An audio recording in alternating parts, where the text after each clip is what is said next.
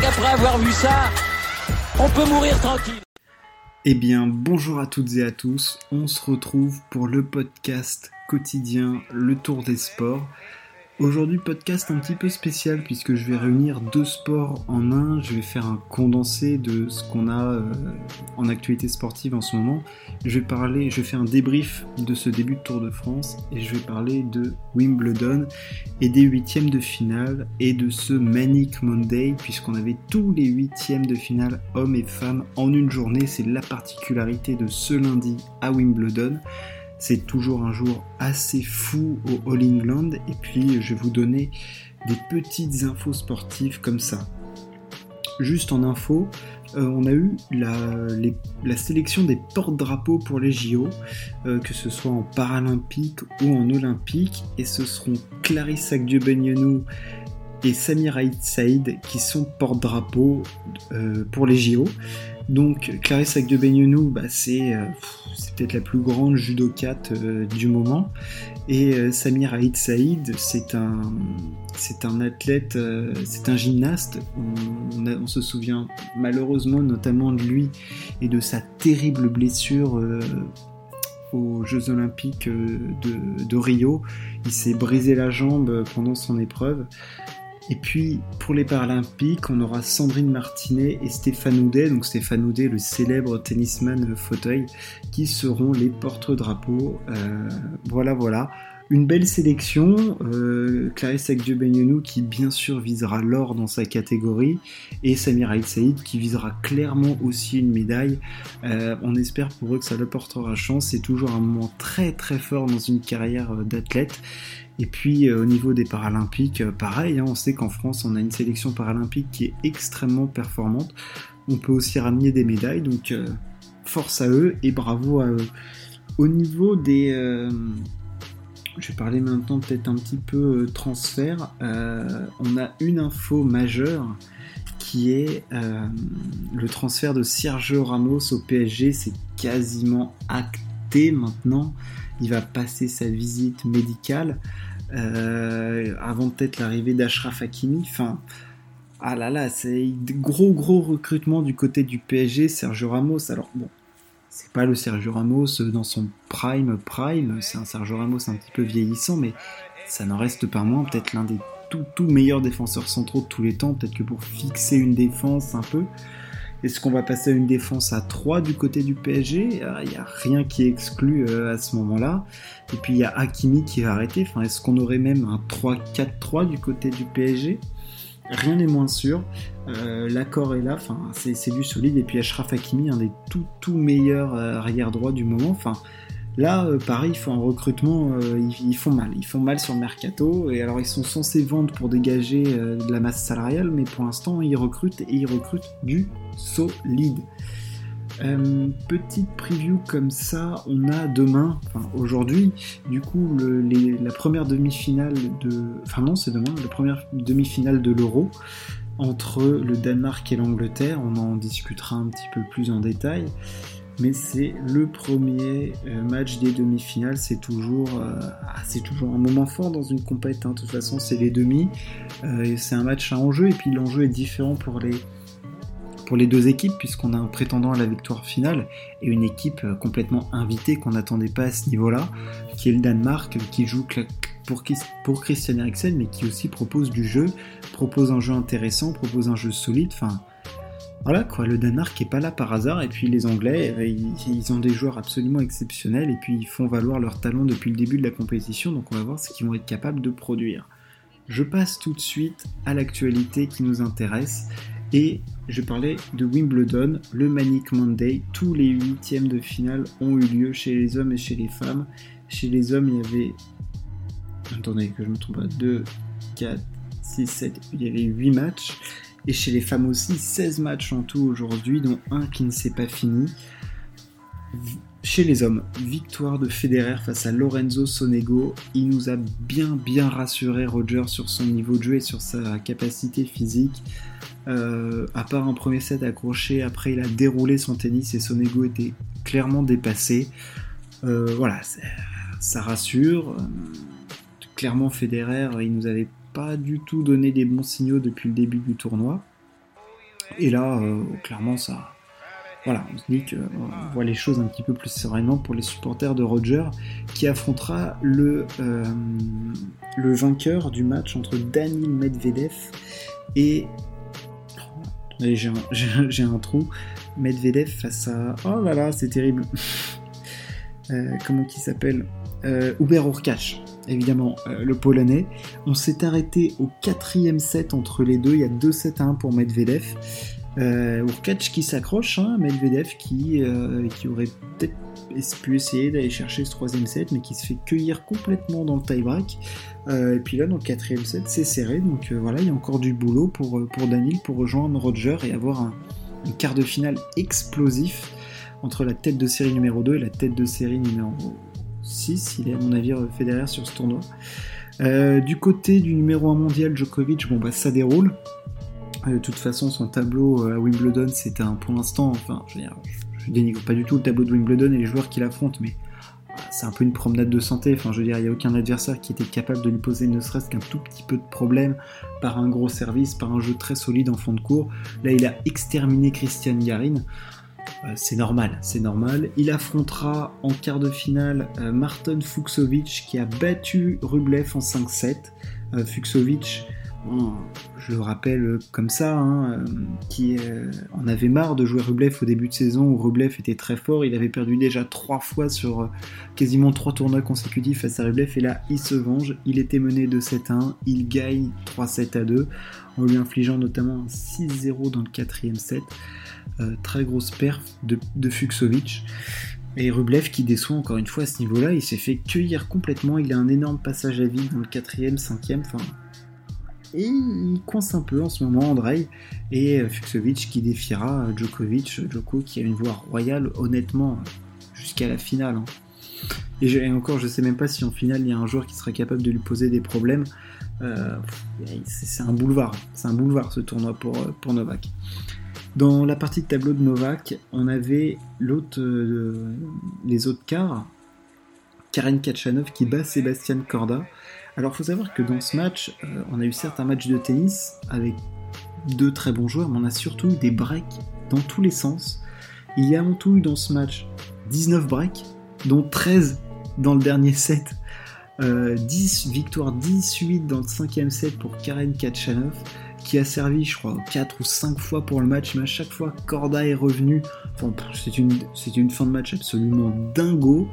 Euh, des stats, euh, ouais, bah, Kachanov qui là bah, fait un bon tournoi, euh, ça faisait longtemps qu'il n'avait pas retrouvé un niveau de jeu solide, là il fait quart, il y a une grosse grosse place pour aller en demi. Enfin là le match, le quart de finale, Kachanov, Chapovalov, qui a battu en 3-7 Roberto Bautista Agut 6-1, 6-3, 7-5. Chapovalov, il nous propose depuis le début de la quinzaine un niveau de jeu hyper intéressant il est très solide et vu son niveau, il peut aller faire une demi-finale, clairement. Et puis ben, on l'attendra forcément face à Novak, mais ah, là, là, il y, a une grosse place pour, euh, pour Denis Chapovalov, qui affrontera du coup Karen Kachanov, qui on verra la façon dont il se sera remis de son 5-7 dur, hein. Parce que c'est pas le 5-7 de Fuxovic qui joue face à Rublev, c'est un 5-7 de 2h40, il y a un jour de repos, c'est des joueurs qui sont hyper affûtés physiquement, ça posera pas de soucis, mais le 5-7 de de Kachanov entre la pression mentale, la pression physique, là, là, là, là, là, c'est très très dur. Celui qui a été très solide, c'est Matteo Berrettini, euh, qui bat en 3-7, il est Ivashka, il est très très fort depuis le début du tournoi.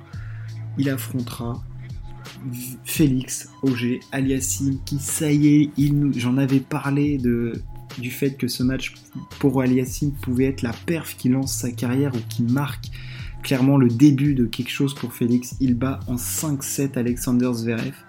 Il s'est fait clairement peur. Il, a mené 2-7-0, puis Zverev s'est re-réglé au service, parce qu'il faut savoir que Zverev était déréglé au service, mais alors, c'était pas une horloge, suisse du tout là. Hein. Il fait 9 aces, mais il fait 20 doubles fautes. 20 doubles fautes, c'est comme s'il donnait 5 jeux de service. C'est, enfin, ce niveau-là, c'est impardonnable. Alors certes, il s'est réveillé dans le troisième et le quatrième set, mais après, il se fait briquer d'entrée dans le cinquième, et puis Félix qui garde son service. Euh, très très grosse perte de Félix.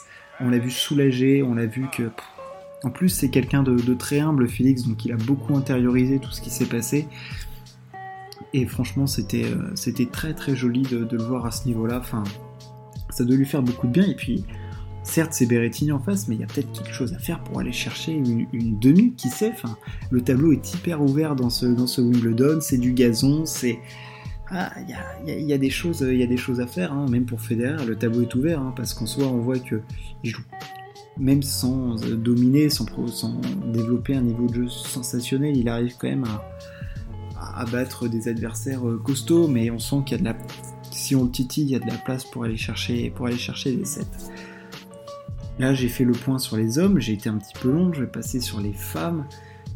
Euh, quelle déception déjà pour Emma Raducanu qui, est obligée euh, d'abandonner.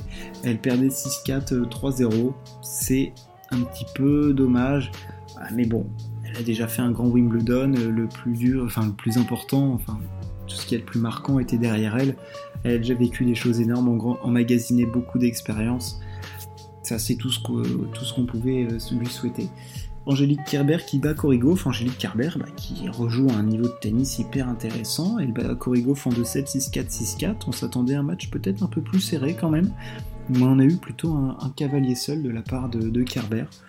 Donc euh, à voir ce qu'elle va nous proposer sur la suite euh, du, tournoi. Et puis aujourd'hui, puisque les quarts femmes, ça s'enchaîne aujourd'hui, euh, on a Ash Barty, Ashley Barty, la numéro 1 mondiale, qui a battu en 2-7 Barbara Krejcikova, qui n'a pas qui a surfé quand même sur sa victoire à, Roland Garros, mais qui plie face à la numéro 1 mondiale.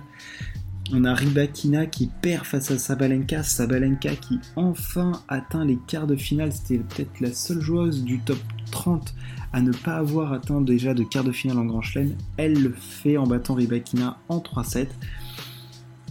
Celle qui nous déçoit, ou on va plutôt souligner la perf d'Ons Jabber qui bat en 3-7 Iga Swiatek après avoir perdu le premier set.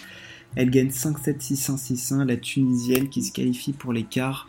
Euh, ah là là, elle nous surprend encore. On l'avait vu à Roland Garros et là, elle est encore hyper, hyper impressionnante. Ons.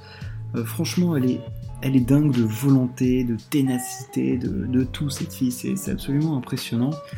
Carolina Prichkova, elle a gagné en 2-7 hyper facilement, 6-2, 6-3 face à, Ludmila Samsonova. Et euh, ensuite, on a Carolina Mukova qui a battu Paola Badoza en 2-7 aussi. Et le dernier résultat, c'est Madison Keys qui s'incline face à Victoria Golubic, la Suissesse. Voilà ce qu'on pouvait dire du côté de Wimbledon. Je vais parler maintenant du Tour de France. Je vous avais dit que je ferai un point après ces 9 premiers jours de course. Et ce point, il est là. Déjà, je vais faire un point général. Je vais pas m'étendre de 100 ans parce que j'en ai déjà parlé et puis que vous trouverez plein d'articles. Mais si vous voulez savoir en, une minute un peu ce qui s'est passé, on a vécu 9 premiers jours d'une intensité, d'un niveau de course absolument sensationnel chaque course, chaque étape a été courue comme s'il s'agissait d'une classique. Qu'est-ce que c'est qu'une classique? Une classique en cyclisme, c'est une course d'un jour où évidemment il se joue une grosse victoire, une victoire importante. Et là, on avait l'impression que chaque étape, c'était bah, c'était ça, quoi. C'était une course pour, pour sa vie, enfin pour quelque chose d'énorme. Et on a eu des étapes absolument magnifiques avec déjà bah, les meilleurs punchers, comme j'avais expliqué, qui, se battaient pour le maillot jaune. On a eu Philippe, Julien qui, avait dit qu'il voulait revêtir encore une fois ce maillot jaune et qui, qui le prend dès la première étape. Euh, devant les meilleurs coureurs du monde. Puis ensuite, c'est Mathieu Van Der Poel qui arrache son maillot jaune et qui va le garder longtemps. On a eu des chutes, mais des chutes de, des chutes terribles. Euh, de, que ce soit de Caleb Ewan, on a eu euh, le fameux aller au pied au mi, la dame à la pancarte qui fait tomber Tony Martin et qui fait faire une hécatombe dans le peloton. Enfin, voilà, on a eu des, on a eu des, grands moments. On a eu les favoris qui s'expliquent. On a eu ce premier contre-la-montre entre Changé et Laval, où Pogachar déjà nous montre qu'il est à un niveau même pas stratosphérique, mais, mais au-delà de la stratosphère ou de tout ce qu'on peut Imaginez en termes de niveau cycliste où il colle une trempe à tout le monde. Enfin, voilà, je, ne veux pas rentrer dans les suspicions de dopage que qu'on peut lire sur les articles ou tout ça. Moi, voilà, je, je, comme je sais pas ceux qui m'écoutent ou ceux qui veulent découvrir, euh, voilà, je, vis ça comme un passionné, je prends le résultat tel qu'il est et je me fais mon avis. Euh, voilà, Pogacar il est très fort depuis qu'il a 12 ans, là il est encore très fort et voilà, voilà, je le prends comme ça et puis j'apprécie le moment euh, tel qu'il est. Enfin voilà, il a, mis une trempe à tout le monde. On a eu la renaissance de Mark Cavendish qui gagne deux sprints massifs. Enfin, et qui est maillot vert et qui est le favori pour ce maillot vert. Mais attention quand même à Sonny Colbrelli, je vais y revenir après dans la lutte pour les maillots. Et euh, on a eu après des étapes dans les Alpes dans des conditions absolument affreuses où euh, on a vu des défaillances et puis on a vu un homme surgir de, l'ombre, surgir des ténèbres, des tréfonds. Pogacar euh, qui a écrasé, éclaté, détruit euh, tout ce qu'on veut. Il, a, sonné la concurrence dans les Alpes, notamment cette première étape entre Oyonnax et le Grand Bornand en, attaquant à 30 km de l'arrivée, en reprenant plus de 3 minutes 30 à tout le monde. Euh, voilà, voilà ce qu'on pouvait dire des premières étapes de ce Tour de France absolument magnifique. Euh, je vais parler de la lutte pour les maillots. Faire un petit résumé de ce qui se passe. Le classement général, déjà, donc la lutte pour le maillot jaune. Évidemment, Pogacar est en tête et clairement, honnêtement, euh, la première place, si, se passe, si, tout se passe bien, elle est pour Pogacar.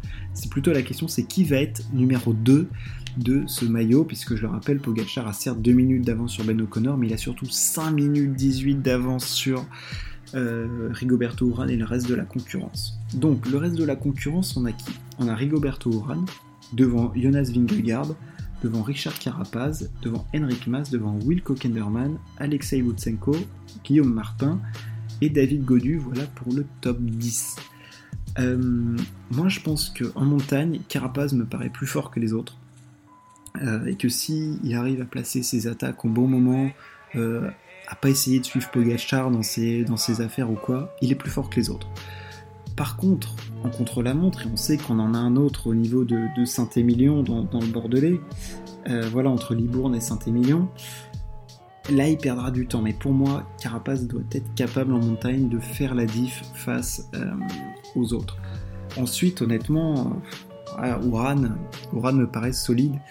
Et je vois bien un podium Pogachar, Ouran, Carapace. Je vois pas Vingegaard ah, ah, c'est son premier grand tour. Euh, certes, c'est un très bon grimpeur, mais je le vois pas rester sur, euh, le, podium du tour. Et puis ensuite, euh, que ce soit Henrik Mas, Kelderman, de toute façon, ça c'est des suceurs de roues, des mecs qui mettent pas une attaque, un peu comme Uran. donc évidemment, ils pourront suivre ou se mettre au train et voir ce qu'ils peuvent faire. Voilà. Et puis pour David Godu, le français de la groupe AMA FDJ qui attendent de. On a vu que là en montagne il était un peu limite. Euh, on sait qu'en chrono il va prendre un tir, hein, c'est-à-dire qu'il va, va exploser. S'il arrive à faire un top 10 déjà, c'est une grande performance. Ça sera très, très grande performance. Euh, au niveau du classement par points, le maillot vert, le maillot si cher à Peter Sagan, et eh ben honnêtement, euh, Peter Sagan, évidemment qu'on le met toujours favori dans la course au maillot vert. Je le rappelle, le maillot vert, c'est le classement par points, c'est-à-dire un peu le classement de la régularité. À chaque étape est attribué un certain nombre de points en fonction de la position à laquelle on finit. Et à ces points-là, on ajoute les points du sprint intermédiaire, qui est présent en général en début, milieu d'étape.